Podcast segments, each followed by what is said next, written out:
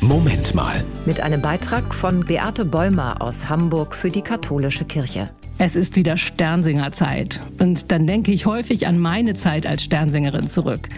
In den 1980er Jahren war ich sehr engagiert und habe gemeinsam mit König Mario und König Stefan den Menschen den Segen gebracht.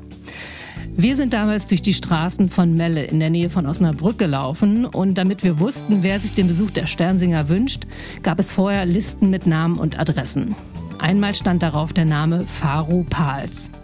Weil wir als gut Zehnjährige nicht so viele Menschen mit ausländisch klingenden Nachnamen kannten, hat uns der Name Faru Pals erstmal ziemlich geschockt. Wer ist das? Ist Faru Pals überhaupt katholisch? Weiß Faru Pals, was Sternsinger sind?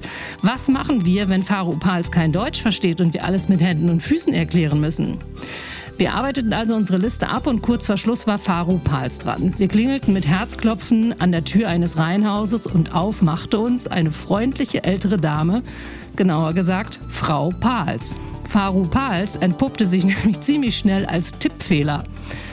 Nachher haben wir uns zugegeben ein bisschen geschämt, denn egal, ob jemand katholisch oder muslimisch oder gar nichts ist, ob er Deutsch kann oder nicht, der Segen Gottes, der ist für alle da und macht keine Unterschiede. Und so freue ich mich heute immer noch, wenn Menschen, die vielleicht mit Gott bisher nicht so viel verbinden konnten, den Sternsinger Segen Christus segne dieses Haus für ihre Wohnung wünschen. Das war ein Beitrag von Beate Bäumer aus Hamburg für die katholische Kirche.